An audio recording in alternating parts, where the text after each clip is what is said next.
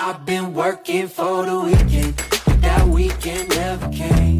Will you pat my back tomorrow if I break my back today? 欢迎收听《依然自洽》，这是一档以自我表达为核心的播客节目。我们将围绕文化、职场、经济、社会等议题展开讨论。我们会定期进行书影音的复盘与推荐，也会针对时事热点表达各自的观点。Hello，大家好，我是楠楠。大家好，我是小昭。呃，最近呢，我又频繁的在微博和小红书上面刷到“精神离职”这个词。嗯，其实“精神离职”它并不是一个新的词了。嗯，大概在二零二一年的时候，我就有听说过这个词，而且那段时间我正好处于一个工作当中，嗯，比较迷茫，然后又特别的想要辞职的那样的一个时期。我也是靠着精神离职这个思维，让我度过那段昏暗的时刻的。所以呢，这一期我们想跟大家聊聊和精神离职相关的一些内容。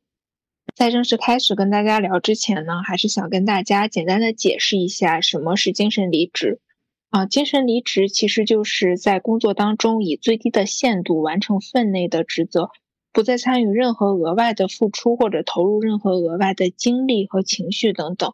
嗯，其中典型的行为呢，包括啊踩点上班、到点下班、下班之后不回工作消息等等。嗯，在这里呢，我也想跟大家说一下，就是精神离职它其实不是摆烂，它只是尽可能的少的将个人的感情带入到工作当中，减少期待，粉碎职场滤镜。我们这一期想聊精神离职，主要也是因为在失业率如此之高的当下，不是所有人都可以选择裸辞的。毕竟裸辞是需要足够的勇气和足以承担背后风险的底气。更何况现在刚好是七八月份，正值毕业季，很多应届毕业生都需要出来找工作。如果这个时候选择裸辞的话，想要衔接一份满意的工作就会难上加难。所以，打工人如果没有办法选择裸辞的话，就只能选择精神离职。那么，在这期呢，我们也想聊一下具体让我们想要辞职的事情。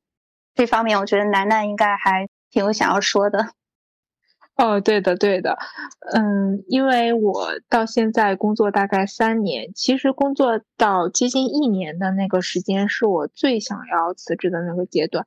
当时其实主要是发生了几个事情吧。首先，最让我不能理解的就是强制单休。可能有很多人现在的工作是大小周，就是一个周末是双休，一个周末是单休。但是在我刚入职的那一年，我是每一个周末都是单休，就是星期六也是要上班的，只休星期天这样。当时我其实非常的不理解，就是明明我没有任何的工作需要占用我的周末来做，但是我被要求周末必须来到我的办公室，然后进行打卡上班。但是我感觉我的同事都对这件事情习以为常。当时是二零二零年的下半年嘛，当时的一个说法就是，领导认为上半年耽误了一些工作，然后下半年需要嗯加快的赶上进度把它补回来。所以那个时候我其实是可以理解的，但是领导他是没有 把这个单休到什么时候给一个期限的，就是我每一个星期五都在盼着下一个周末我们是不是可以就是不用单休了，但是每一次都是一场空，一直到。二零二一年的那个春节，然后我们才结束了这样好长好长时间的单休。单休它真的是非常的消耗一个人的精力，因为单休和双休的区别真的不只是少休了一天这样。我就感觉我的整个人的精力，假如是从周一到周五，我的精力值啊、已经下降到了百分之三十的话，然后我。周六周日两天，我可以把剩下的那个百分之七十给补上。但是如果我星期六要上班的话，那么我的这个精力可能就会下降到百分之十几。但是只通过星期天一天，它就只能稍微回来一点点。对我来说，就是一个恶性循环。如果大小周的话，可能还稍微能够缓解一下这样的问题。但是连续不断的单休，而且是这种无意义的强制的单休，真的会让我感觉特别的消耗。而且国内的加班一般都是没有加班费的，是吧？你们当时是连着让你们加班了半年吗？嗯，差不多是半年，那个是二零二零年的下半年嘛，包括二零二二年，就是上海解封之后，那其实就是大半年了，从六月份一直到当年的十二月底，比半年还要再多一点的时间，我们一直一直都是强制单休的。而且很离谱的是，当时我们本来是说让大家强制单休到嗯十一黄金周之前，然后我就想着十一黄金周之后我就可以不用单休了，一直在盼望着。然后等到十一黄金周结束之后，我们的领导一句话就是告诉我们说：“哦，因为我们年底又要赶进度了，所以大家要继续的单休。而且这样的通知是没有书面通知的，就只是口头的，呃，一层一层的传下来。呃，反正我们也没有什么证据，但是如果不去呢，那就会被追责，就不得不遵守他们的这个默认的规矩。”就连上海这样的国际大都市都没有劳动法的存在。虽然说这个是一个强制的单休，但是它并没有任何的材料去支撑，所以我们所有个人加班行为都是所谓的自愿加班。就是，即便我们心里面再不愿意，但其实最后我们的行为上也是所谓的带双引号的那种自愿加班。所以这个和劳动法一点关系都没有，事儿让你做了，但是不让你有证据。哦，是的，这个强制单休其实是让我对这份工作有最大意见的一点吧。我是知道成都这边的很多公司都是要求大小周的，但是单休这个是真的有点太过于反人类了。现在我看很多招聘软件上，如果他们是周末双休的话，都会当成是一个非常大的卖点写在那儿，告诉大家，呃，就是我们是双休哦。怎么，这个劳动法还变成了一种福利吗？这个就像那个五险一金一样离谱啊！就是现在交纳五险一金已经变成一种福利了，难道这不应该是义务吗？嗯，怎么说呢？就是我这份工作可能它。一级一级的这个制度和阶级上可能都比较明确，然后就导致整个工作都是那种上传下达，不允许我们在中间出什么错误的。整体来说就是比较强硬的一个工作状态吧。嗯，这也就提到了就是二零二一年的那个春节。当时不是好不容易我结束了漫长的单休嘛，当时就想着这是我工作之后的第一个春节，然后我可以回家，嗯，回家过春节。当时我已经连回家的机票都已经买好了，然后当时是有一个说法叫“非必要不离沪”，我不知道你当时有没有听过？你那个时候应该还在英国吧？啊，对，但当时我知道这个事儿，就是年底好像很多人都回不了家。因为每年我记得都是有春运的，但是那一年好像就是为了避免春运人流量过大，所以要求很多人就是那叫什么就地过年哦，对对对，差不多是这个意思。但是我当时是想着，那什么叫非必要呢？那我过年回家，这对我来说就是必要的事情。我也没有管他们的这个，我当时就想着，那就算我感染了，他把我拉去隔离什么的，那都无所谓，这些结果都是我由我自己来承担。那我为什么我就不能回家呢？然后我就订了票，订了票之后，嗯，在快要春节的之前的那几天，然后我们这边就有人在统计，就是说你们，嗯，有谁是要回家的，然后就要报上名，然后报上名之后。就立刻有人来找我，应该是我们这边行政部门的一个领导，他过来来找我，就是说你过年要回家呀？我说对啊，我过年要回家。他说，那个我们这边那个家是江浙附近的都不回家了，哈尔滨这么远，你也要回家吗？我说那就是因为我家离得远，所以我才想要过年回家。然后他就说你最好把票退了吧，那个我们不建议。你回家，然后我也没听他的，因为行政部门的领导，说实话，他不是我的直属上级，就是其实他是管不着我的，然后我就我就没没管，然后呢，我不知道他后来后来又跟我的嗯直属上级说了，就是我非常讨厌的我的那个组长，然后他我那个组长就说，那别人都不回家，你为什么要回家呀？这个是上面的政策，你你不要回。然后我也没有听他的，然后他又找到了就是我们再上级的那个中层干部，然后他就他又过来劝我，就是说你最好把票退了，就是只要我不退票，每一天都有一个新的人来找我，相当于就是逼着我把这个票退了。如果我要是不退票的话，他们就会不断不断的过来找我，就是 就感觉好像如果我回家了，我就是我们这个办公室的恶人。我我可能我就是那个什么传染源了，还是怎么样？啊，我就觉得挺离谱的。然后最后还是不太情愿，我还是最后还是把票退了，因为如果不退的话，他们就不会饶过我。所以那年春节我就没有回家，就还挺难过的。嗯，我不知道你能不能理解，就是一个初入职场的年轻人，然后他第一个呃工作之后的春节，他就不能回家这样的心情。他们对你这种算不算一种职场霸凌啊？哪怕你最后态度强硬的没有退票，选择了春节回家，但是当你过完春节回到公司的时候，会不会就是给你穿小鞋？我觉得其实算是的，但是。可能他们这些反复的来劝我的这个人，他们并不觉得他们做的有什么错的，他们反而觉得，哦，我是一个不太讲理，我是一个非常以自我为中心的一个年轻人。而且我觉得打工人一年才能回一次家，咱中国又对过年这个事情看的还是挺重的。也是从这件事情之后吧，我就对这份工作充满恶意。我才工作半年，我就已经。开始讨厌这份工作了。说实话，我现在在想，我讨厌的真的是这份工作的本身吗？它并不是，我讨厌的就是这个氛围以及造成这个氛围的那些人。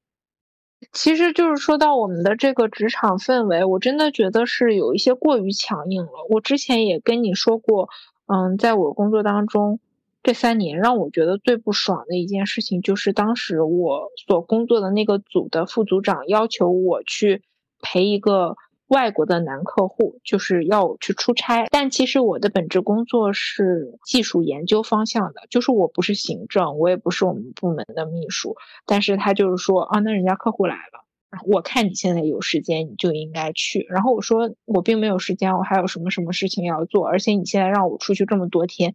你也你也不考虑我家里到底有没有事情吗？他是，然后他就说，嗯，这个是安排给你的事情，你你就必须要做。我说那我不做，就是我跟他反反复复的嗯，battle 了不知道多少轮，最后他就很不爽，然后他就说，那你不做就不做吧，因为一般这种事情，他都应该是一个部门的秘书或者是行政人员来做的嘛。但我们部门的秘书其实是这个人的老婆，就是 这个工作。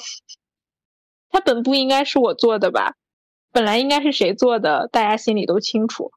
他这个相当于就是利用他自己的职权，然后让他这个部门里面最年轻的一个女性，嗯，去承担他本不应该承担的工作。当我拒绝我去挑战他的权威的时候，然后他又反过来想要用他的这种权威去压制我。但是，就是关于这个人，其实我。前前后后也反复的跟他 battle 过很多次，就是因为各种各样的事情。他很喜欢把一个就是他自己都说不明白的一个工作就直接甩给我，然后当我去问他应该怎么怎么样、怎么怎么样去做的时候，他就说：“哦，你就这样这样。”不会把工作交代明白，然后就是只要他自己懒得做的事情，他就会甩给我们部门一些比较年轻的女性。这是让我觉得最受不了的。就是职场里面的一些中年男性，他们好像天生的就有一些优越感。我在这里并不是想要挑起任何的男女对立，我只是说有部分人确实是会给我们初入职场的年轻女性造成一定的不适。所以，他其实不是针对你个人，而是针对所有的年轻职场女性吗？其他女生会不会也面临跟你一样的处境啊？是的，是的，就是陪那个国外男客户嘛，就是因为我一直在拒绝，所以后来这个任务就落到了，嗯，当时嗯刚刚入职的另外一个女生的头上，所以这件事情我还觉得有一点愧疚，我就觉得，哎，就是因为我拒绝了，然后他才不得不去做这件事情，但是我不理解，那既然是一个国外的男客户，他去找一个。男性去陪他，难道不应该更合适吗？而且就是像我们这一类工作，其实男性要比女性多得多。为什么一定就要一个年轻的女性去陪着呢？我觉得这个真的特别的不尊重女生。就从你刚刚说的这个事情，也其实也反映出来，现在职场女性其实挺不容易的，不光要面对性骚扰、年龄歧视、婚育问题，以及家庭和事业如何平衡这些，就是会面临很多很多的困难。我之前面试的时候。我其实也遇到过一些让我觉得很不适的问题。当时我还在上大学的时候，有一次找实习，我去面试，然后那个面试官就问我说：“你有没有男朋友？”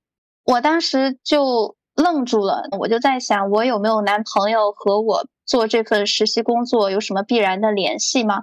后来我看了很多相关的帖子，我才知道他之所以问这个问题，不是说他对我有意思，而是说他想知道我这个年龄，如果我有男朋友的话，会不会就要考虑结婚生子，以及我会不会因为对象的问题就去，比如说对象是其他城市的，我会不会就去其他城市了，就要考虑我的一个工作的稳定性，哪怕这是一个看似合理化的。原因，但我仍然觉得这也是对职场女性的一种隐形的歧视。不光是国内这样，我当时在英国的时候有做兼职，在那种轻奢品牌的店里嘛。我的同事们，嗯，其中有一个算是我的直属 leader，是个白人男性。在工作当中，如果是只有我和他的情况下，他就会。经常问我一些让我觉得很不适的问题，比如说你有没有男朋友？这周末你有没有空？想不想一起去喝杯咖啡？这些，因为他是作为我的直属领导，如果我非常直直白生硬的拒绝他说我不想跟你约会，可能会就是我觉得这个是不分国界也不分文化的，这就是弱势群体在面对比自己更有权利的人。面前，就是会遭遇的困境。哦，我感觉你刚刚说的那一段话，我已经在窒息了。如果带入我的话，我可能就上去 给他两个耳光。我真的会这样做。说到这个性骚扰，我其实尤其本科刚毕业那阵子，因为确实可能年纪太小了，什么都不懂。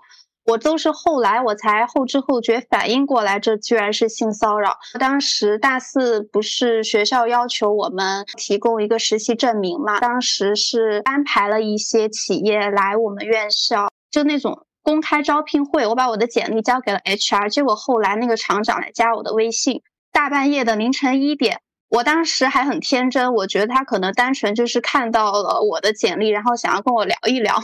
而且很恶心的是，他的朋友圈背景就是他和他老婆的合照。哦，我的天呐，那也太窒息了吧！因为我之前招聘会的时候有听说，有的企业过来是他们中午喝了酒，下午过来招聘的。我觉得这已经够离谱的了，没想到还有这种事情。啊，其实还有很多很多。我觉得很神奇的是，我没有正经的上过班，但是我居然已经面临了这么这么多的职场性骚扰。所以我不敢想象的是，真的在职场摸爬滚打了十几年的女性，她们这十几年到底会经历多少这样的时刻，又是怎么让自己忍过来的？所以我觉得，就光是这些就足以让人无数无数次想要辞职了。哎，我觉得就是除了性骚扰之外，当代社会对女性的一个要求也还蛮严苛的，就有一种。呃，我既希望你是一个好的妈妈，我又希望你是一个优秀的职场精英，既要又要。同时呢，据我观察，能力水平差不多的男性和女性，往往那个男性拿的收入是更多的。就是他凭什么既要女性这样，又要女性那样，最后女性拿到的收入却没有男性的高呢？我觉得这是一个相对来说比较普遍的现象。当然，也有一些企业他们比较良心，但是。说实话，我看到的比较少。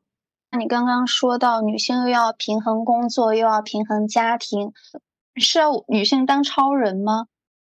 因为刚刚开始工作的时候，我并不觉得平衡工作和生活或者是家庭是一件特别难的事。这个时候，我想象的工作就和我实际的工作是不一样的。我觉得那下班了就是下班了，到点就回家，然后回家了就是跟工作完全的就没有关系了。我想象的是这样的工作，但实际上应该没有人的工作完完全全都是这个样子的。所以就是当我的工作占据了呃比他本来应当占据的更多的时间的时候，我的自己的生活的时间就是在不断的压缩的。现在我觉得我连我的工作和生活都不是平衡的特别好，那更何况。我以后该怎么去平衡我的工作和家庭呢？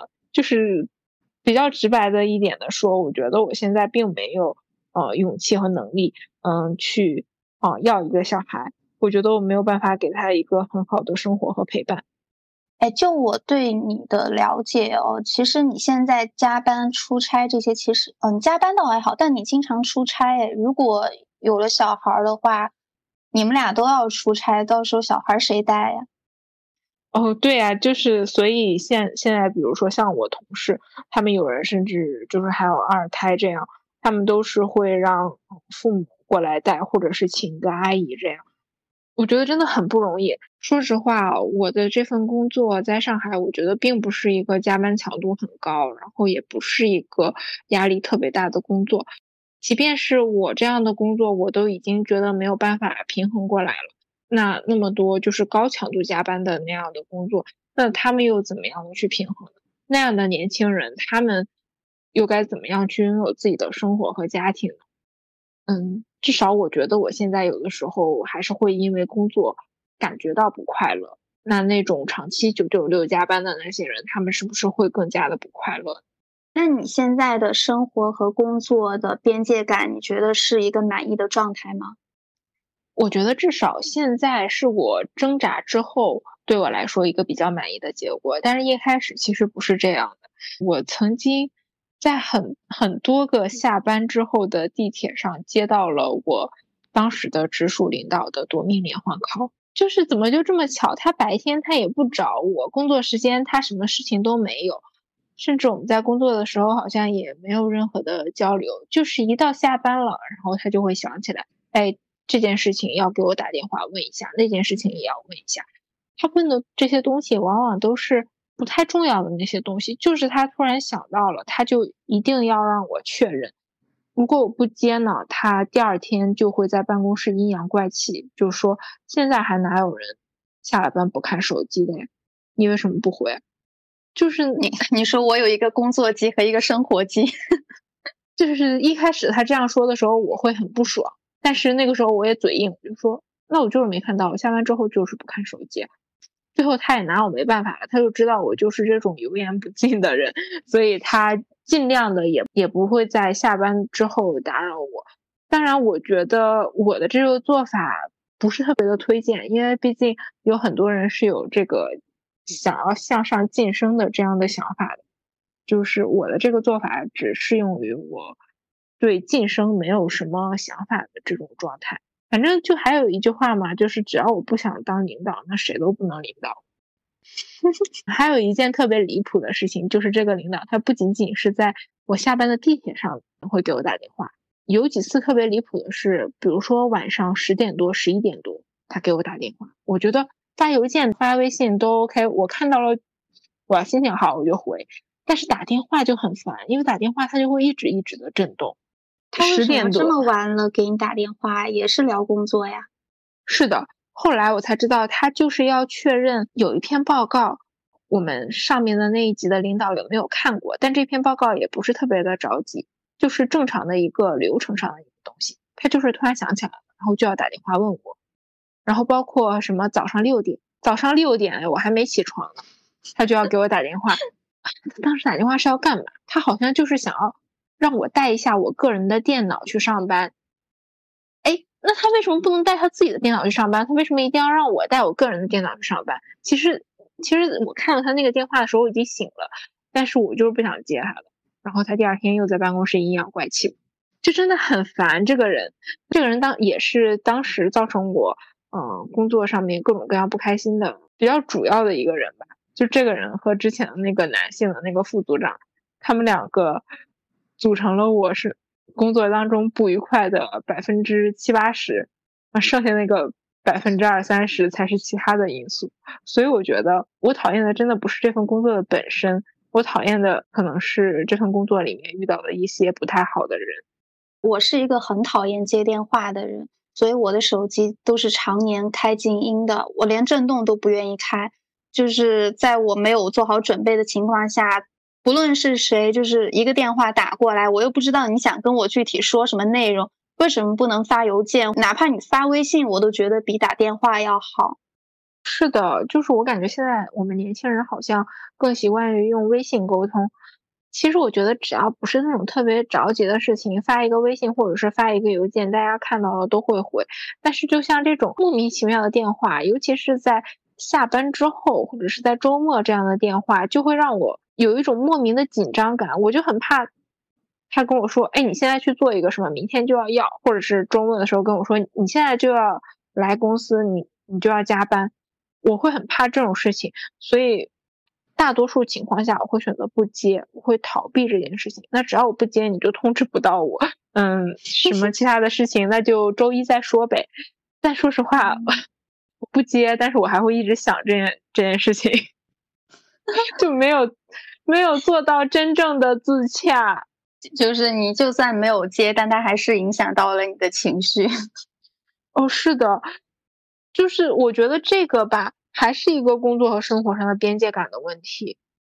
我不知道我的同事们他们是怎么想的，但是至少就是跟我年纪差不多，或者是比我年纪再小一点的同事，他们都是有一点不能接受这样的事情的，就是他们都更加的希望工作和生活上，嗯，更有边界感一点。但是可能比我们年纪稍微再大一些的同事，他们真的就会一个电话直接打过来，莫名其妙。嗯，我觉得我之所以这么抗拒接电话，是因为可能大部分人的潜意识里都默认了，只有非常重要或者紧急的事情才会选择电话。如果不是特别紧急的事情，大家也就是文字发短信、发消息就可以了。所以我一看到有电话过来，我就会下意识的想，是不是有什么紧急的事情发生了？会觉得那是不好的事情，就会让我觉得非常的紧张。但我发现好像很多上了年纪的都喜欢直接电话，哎，哎，我在想是不是他们刚刚工作的时候就是并没有微信这种东西，所以他们也是不习惯于用微信，嗯，去通知的，可能他们觉得就是电话沟通会比较快，但是上班的时间，我觉得电话沟通我都可以理解。他给我怎么夺命连环 call 都没有问题，因为这是工作时间，他找我也是工作上的事情。但是你下班之后跟我夺命连环 call，反正我现在就是绝对不接，因为我现在脸皮已经很厚了，已经是职场老油条了吗？嗯，小油条吧，因为我觉得我还没有进化到脸皮比城墙还厚。说回这个精神离职，在我看来，一份理想的工作，它至少应该包含几个要素。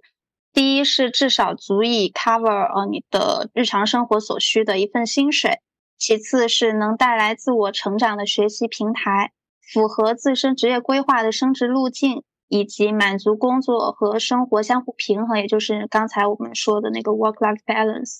但其实现实情况就是，很多人的薪水除去房租房贷，大概率他们只能选择月光。要么就是抬头就能碰到顶的职场天花板，尤其是职场女性，然后就是遍地开花的大小周，无偿加班，呃，自愿加班，还有就是对职场女性的隐形歧视，以及大部分情况下可替代性和重复性非常高的琐碎杂物。啊，其实刚才小昭说的都是一些造成我们有这样离职的一些想法的外界原因，但是从我们自身出发，其实也能够。找到一些我们内在的一些原因，通过剖析这些原因，我们也能够得到一些改善的方案。就比如说，我觉得一开始我工作不开心的比较主要的一个心态，就是我有一个学生心态，或者是说是乖乖女的心态。我感觉就是很多初入职场的人都会有这样的心态吧，就是会把自己的直属上级当做导师这样去对待。因为在上学的时候，对待导师当然是就是导师说什么就是什么，但是到了职场之后，对待上级可能一开始也会有这样的想法，那就会觉得很累，因为上级他并不是把我们当做学生一样去对待的，他们就是把我们当做一个新来的一个职场人，当做未来他们可以使用的一个工具来看待的。所以他们在给我们布置任何任务的时候，可能有一些上级他是不会考虑到我们未来的一个晋升的路径，或者是这份工作对我们到底有没有任何的好处，他只是。就是把这份工作想要随便的找一个人安排下去，让他做完就完事儿了。但是我们又把他的话当做是圣旨一样的去完成，这就造成了我们和上级之间认知上的一个偏差。也就是说，这样的学生心态就会让我们很拧巴。当我意识到这一点的时候，我就有在慢慢的去转变，不把上级所说的那些话当做是完全正确的，就是我可以去选择去反驳。他的一些观点，也可以去拒绝他想让让我们做的一些比较不合理的一些事情。虽然中间也经历了很多挣扎，但是我觉得这个挣扎是值得的。如果我现在还是保持着一个当时的那个心态的话，我真的会非常不开心。我听你说这个，我忽然想到，是不是因为导师给我们下达任务，其实更多是出于对我们成长的一个锻炼，主要还是为了我们自身的。进步和发展考虑，但是领导给我们安排任务，其实只是想要单纯一个结果，对我们自身能学到什么以及能进步什么根本不关心。所以，如果我们一直抱着学生心态的话，可能会有很多失望的时候。哦，是的。当然也不排除，就是有的人在上学的时候会遇到那种像老板一样的老师，就是他并不考虑你个人的成长，他只是希望你帮他完成项目。嗯，或者是有的人在职场上面也会遇到非常非常好的领导，他们会考虑到你这个新人的个人成长。但是我觉得从整体上，至少是从我个人的经历上面来看，我觉得我的导师他是确实在给我布置一些工作的时候是有考虑到我的个人成长。但是我的领导他可能就是表面上说着，哦，你做这件这件事情是可以锻炼到你的，但实际上我做这些事情根本就锻炼不到我，他只会让我觉得更累。我只是就单纯的去完成这一项工作而已。当然，我觉得很多领导应该都会以这样的说辞去让一个新员工去做一些事情吧。他们会说：“你做这个对你来说就是一个锻炼，你做好了就是一个提升。你即便做不好，你也可以吸取一些经验什么的。”他们就不会对老员工这么说。为什么呢？因为老员工已经看破了他们的这些心思。老员工吃这种饼已经吃饱了。现在要有谁跟我说？嗯，让我写一个什么文件，对我来说就是一个什么锻炼，我信都不信。他前脚让我写，下下一秒我就打开 Chat GPT 了。哎，我觉得还有一点让我一开始觉得开心的事情，是我对一件事情的责任心特别强。因为我其实是有一点那种倾向于完美主义的，但是在工作当中，其实完成比完美更重要。嗯，你在做一件事情的时候，首先你要先把这件事情做完，就至少你要有一个成果。但是有很多时候，我在一开始我就会非常的去追求这个东西，它做的到底是不是好的？它这里好像还差还差一点，那里呢也好像还差一点。就是我觉得我的这份作品，或者是我的这个什么成果，它是不完美的，就会让我觉得很难受。然后我就会花费好多好多的时间在这个上面。但是这个可能跟上面的一个需求也是不一样的。可能我的领导他只是想要一个成果去交差，他并不是想要让我，嗯，在这个上面去给他做到多好多好。嗯，这个可能也跟个人的责任心过强有一定的关系。就是当我在这个工作上面投放了过多的责任心，我真的会对自己的消耗特别大。然后另外一方面呢？我也突然想到了，就是这个可能也是跟上下级之间的认知偏差有关系，这也就涉及到了我们应该如何的进行职场的向上管理。当然，我觉得我这个向上管理做的也不太好，我也不知道真正好的向上管理是什么样的。或许我们之后有机会请个嘉宾跟我们一起聊聊，该如何进行职场的向上管理。主要是好好笑啊。主要是我现在这个向上管理，我觉得有点跑偏了。我的向上管理就是，我就是那个油盐不进的年轻人，你就管吧，你也管不了我。就是他他一他一管理我，我就反弹，反弹就是我的向上管理。其实有一些上级他是在不断的 PUA 年轻人的。我一开始是有被 PUA 的，就包括我刚刚说的一些什么领导给我布置任务，说这样就可以锻炼到你啊什么。嗯，因为后来我不是有一点那种躺平的趋势了嘛，领导可能也知道我就是对这份工作没有什么太多的期待，我也不会把我过多的时间花费到。我职场的晋升晋升上面，他后来也渐渐的不 PUA 我了。但是让我觉得最窒息的一件事情是，这个领导他曾经 PUA 我们新来的一个博士生，就是那个新来的博士生，我觉得他特别的单纯，又特别的懵懂啊。虽然他年纪还比我大一点，但是我觉得他真的是 眼神里透露着一种单纯的懵懂。青春的愚蠢是那个梗吗？就是这一种。啊，是好像是当时是其他部门的人让我们部门借人，然后就是希望他可以跟着出去一起做一个试验，然后做完试验回来，他觉得也挺累的。然后我们的这位领导就跟他说：“那个做实验是不是挺累的？”他说：“嗯，挺累的，也是客套话嘛。”他就说：“觉得他们部门的人真的挺辛苦的。”你猜我们领导竟然说了一句什么？他说。那你看，他们部门的人挺辛苦的，那我们部门只需要平常坐坐办公室就已经很幸福了。所以你要多加班多工作，这是什么逻辑？就是一整个强硬的 PUA。当我听到的时候，我整个人都愣住了。这可以吗？就是真的，我感觉就是被 PUA。多了之后就会产生自我的 PUA。当自己就是好像没有像其他的人一样加班的时候，就连像我这么躺的人，我也会想的。我就说，哎呀，我别的同事他们都在加班呢。就是虽然我的工作我已经做的差不多了，但是我没有加班，那我这样是不是很不对？就是当我每一次准点踏出我的办公室的时候，我的心里，我到现在我心里还会打鼓。就是我已经被这个工作 伤害的太深了，你真过分！今天竟然准点下班。哦，对我真的会有这样的想法，我说，哎，你怎么又准点下班了？但是我一想，那我事情做完了呀，就是我上班，我觉得我还蛮抓紧时间的，我不会过多的跟别人闲聊。就是如果你发现我在微信上开始跟你闲聊了，那是我的工作真的做完了。就是感觉。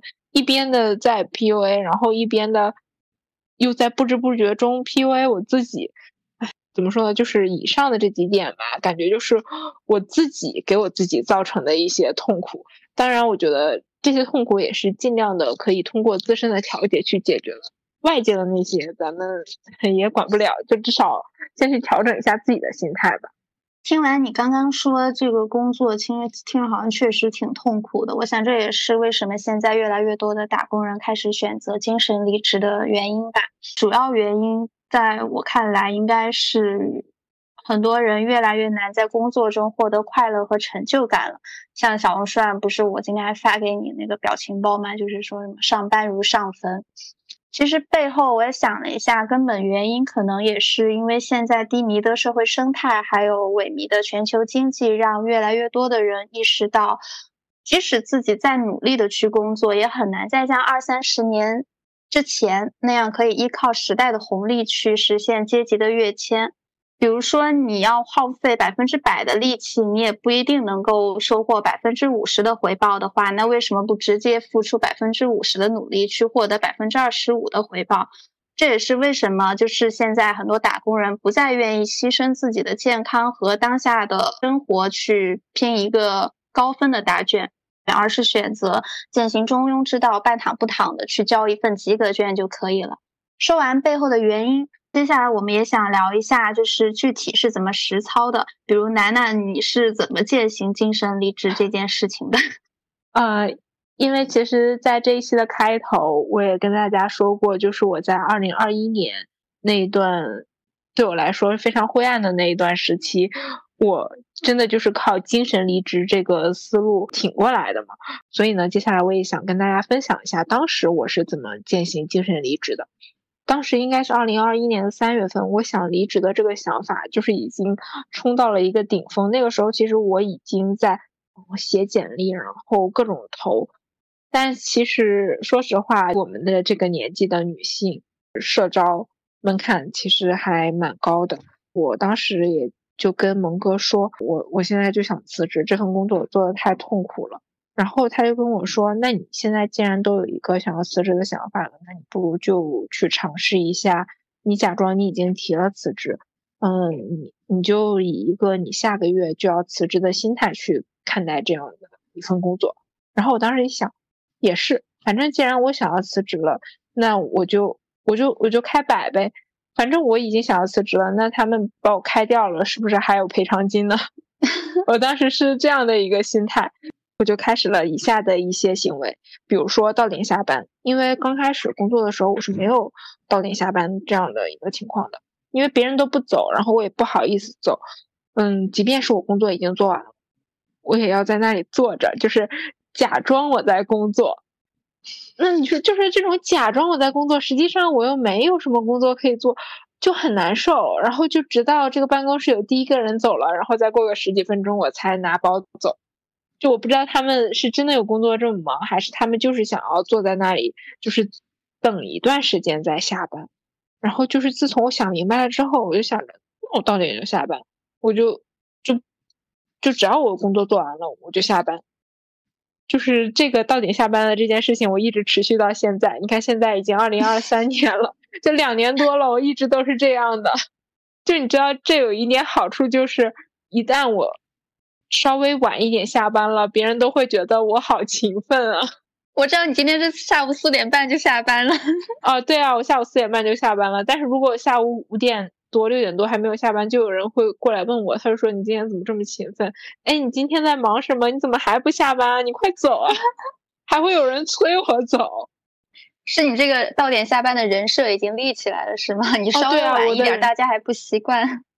哦，对啊，我觉得，哎，这不是也挺好的吗？就是要在职场当中给自己立人设。我现在在职场当中立的就是那个那个体弱多病、不爱说话、到点下班。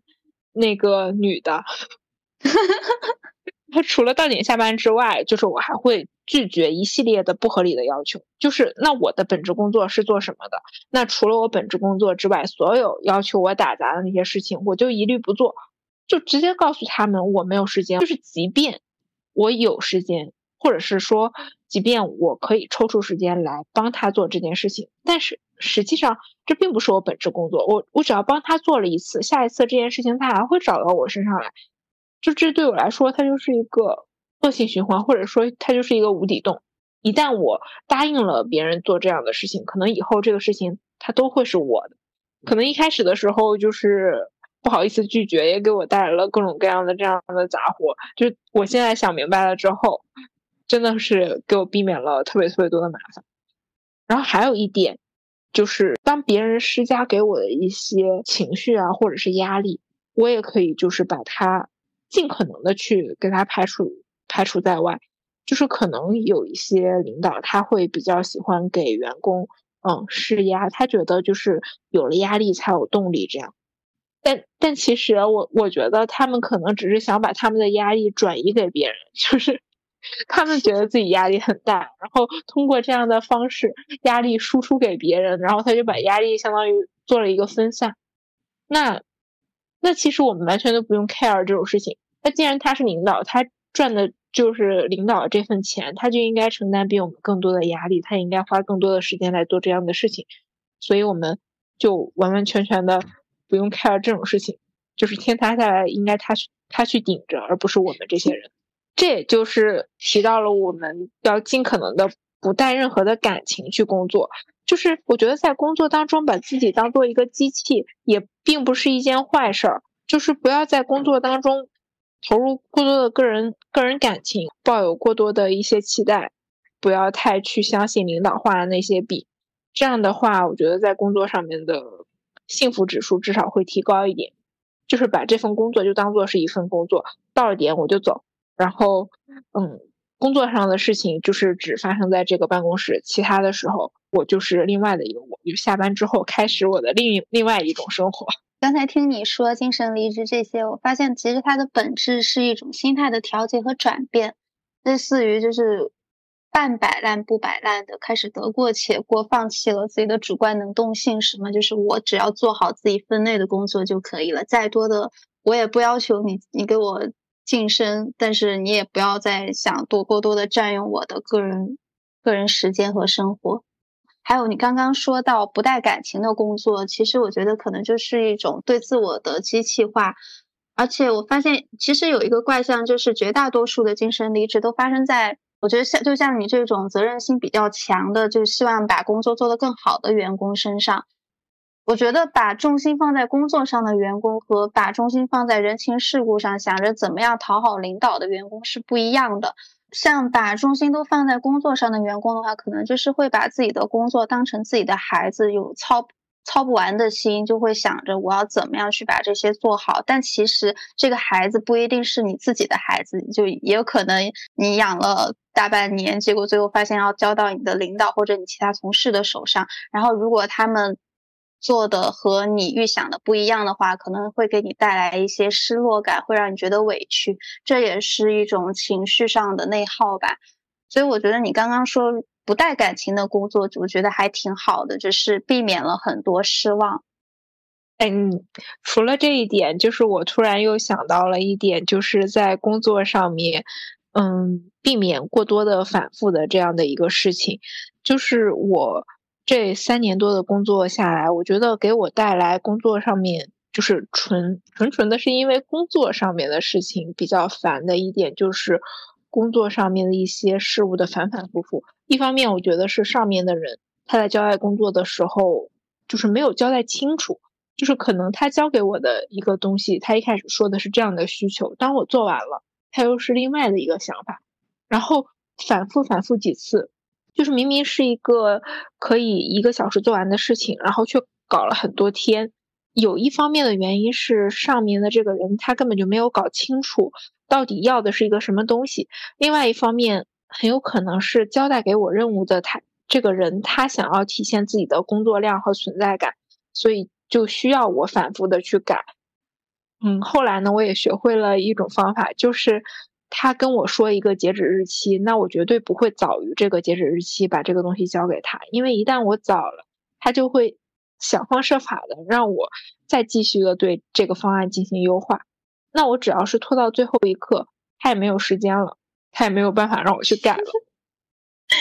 你倒还挺聪明，这是被职场毒打之后总结出来的一个经验。当然，我觉得这也不适用于所有的情况。我觉得还是需要自行的去判断这份工作、这项任务它到底是一个什么性质的工作。如果就是那种需要应付了事的工作的话，我觉得完全可以靠这样的方式去给它完成。但是如果真的是需要那种反复的去对接，然后反复的去沟通，嗯，和创意呀、方案有关的一些东西，还是需要这种嗯多次的迭代的，还是。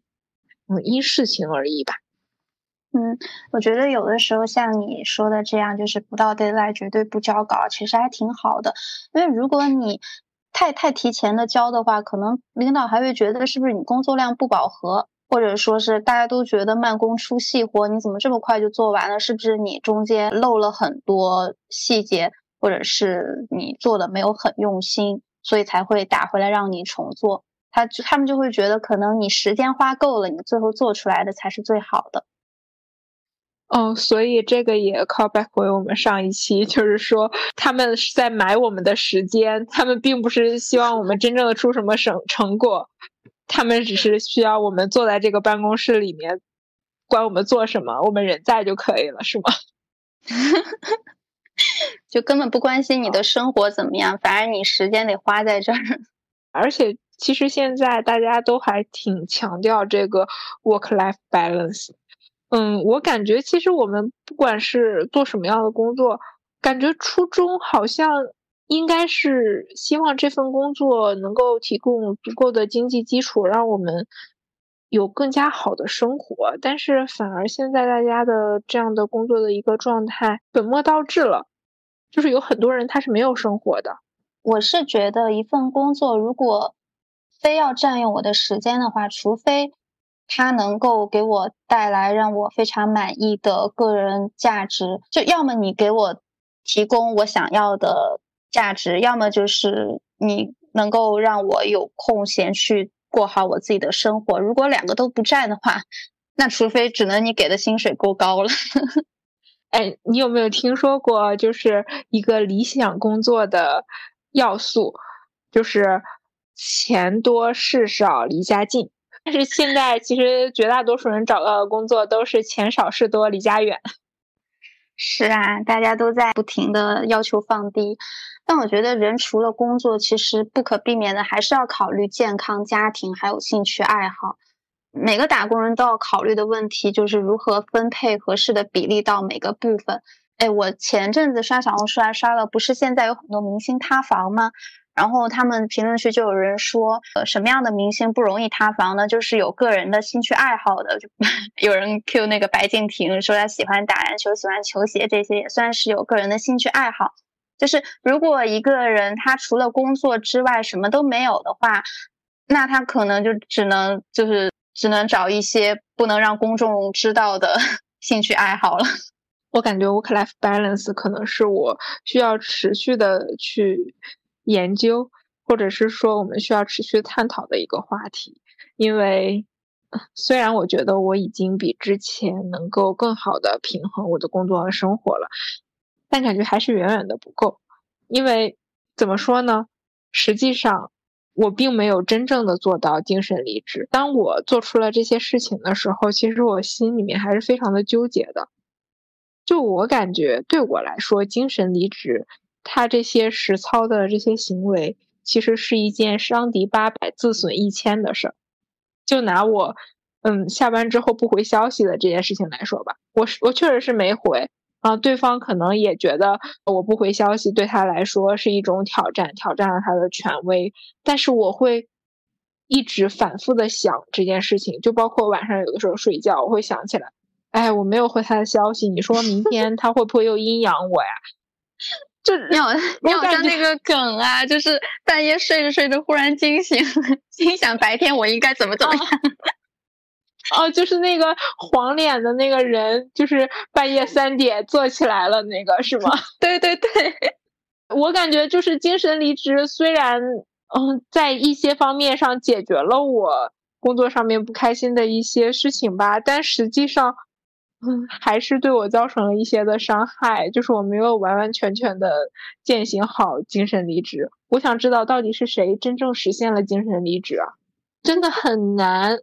就是不把工作上面的一些情绪带入到生活当中。我的理想的状态就是，我下班之后那个电梯就是通往另外一个世界的任意门，就是我踏进那个电梯了之后，就是工作就已经被封锁到那个电梯之外了。但实际上根本不可能是这样的，谁谁能做到这样呢？哎，好像有一个那个前一段时间还蛮火的电视剧，叫什么《人生》。切割术还是人生分割术？好，好像听过诶。人生那个那个电视剧。哦，对，就是因为我还没有看，但是很多人都有跟我推荐过那个电视剧。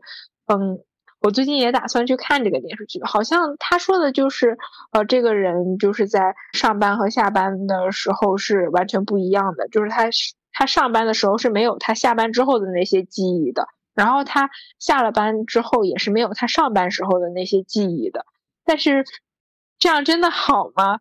这也是一个 值得探讨的一个问题。他这个边界感也过于的清晰了吧？就完全不沾边儿了。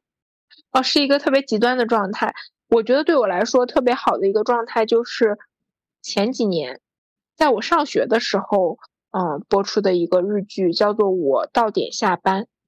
就是那里面的那个女主，她是一个工作效率特别高的一个人。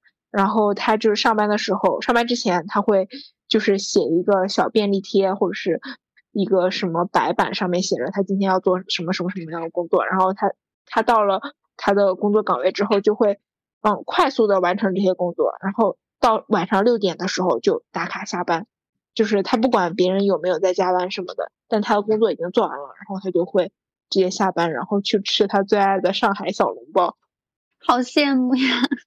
我觉得他这个真的是一个比较理想的状态，因为他也不是说他就摆烂了，他也很好的完成了他的工作，但是呢，他也有自己下班之后的生活。这个电视剧，因为当时是在我应该是研三的时候看的，我当时就觉得这对我来说就是一个完美的呃职场生活，我真的特别羡慕那个女主。嗯，虽然我现在确实是做到了他的这个一部分，就是 我到点下班，但是我的工作能力啊，当然是没有人家那么强了。怎么说呢？我在这方面也不是特别的追求，我就是完成我的这些本职的工作，然后对得起我拿的这份工资就 OK 了。这就是我对我这份工作的所有的要求。然后，如果我再遇到一些什么，比如说什么夺命连环 call 啊，一些不合理的职场上的一些要求，现在我也能尽可能的回怼，但是怼完之后，我有没有内耗，这个说不好。大多数时候还是会对自己造成一些伤害的，可能我的段位还不够吧，需要再磨练两年，就是再过几年我的脸像城墙一样厚了，估计就会好很多了。所以我觉得要实现真正的精神离职的前提，就是你你得有真的就离职的这个底气，抱着哪怕就真的要开我了，我也完全无所谓。我觉得如果有这样的底气的话，会更容易做到精神离职。哦，那我觉得就是还是要我们本人具有一定的能力，就是至少能够在工作上面独当一面。这样就是，即便你开掉我了，那我我也有足够的信心，能够去一个其他的地方，或者是靠一些其他。的收入来支撑我自己的生活，当然，我觉得我现在是不行，所以我才会内耗，所以我才会怂。原来还是我自己太弱了，总有一天会实现的，希望如此吧。哎，我最近还在小红书上面看到什么存款三百万靠利息生活，为什么总给我推这样的帖子呀？这一期呢，我们主要是跟大家聊了一下精神离职相关的一些内容，包括什么是精神离职。以及我们为什么想要精神离职，我们也盘点了一些，嗯，让我们产生辞职想法的那些窒息时刻，包括到后面我们也分析了我们想要精神离职的外部原因和我们自身的一些原因。最后呢，我也分享了一些我是如何践行精神离职这一件事情，以及我的精神离职。是怎么样失败的？嗯，就是我知道，就是可能现在在听我们节目的很多人，工作上面或多或少都会有一些不开心。嗯，可能有一些人是有裸辞的这样的底气的，但是可能绝大多数人是没有这样的勇气去裸辞的。让大家嗯，工作上面遇到了一些。不开心的事情，不妨就先试一试精神离职，先从调整自己的心态开始，一步一步的真正的实现自洽，然后让自己尽可能的去开心，更多的呢，将自己的精力放到自己的生活和家庭还有爱好上面，尽量的减少在工作上面的一些内耗，或许这样就会过得更加的自在。嗯，那我们下期再见，拜拜。下期再见，拜拜。以上就是本期播客的全部内容啦！你可以在小宇宙、苹果播客、喜马拉雅、荔枝、网易云音乐、Spotify 等平台找到我们。下期再见，希望你也可以拥有美好的一天哦！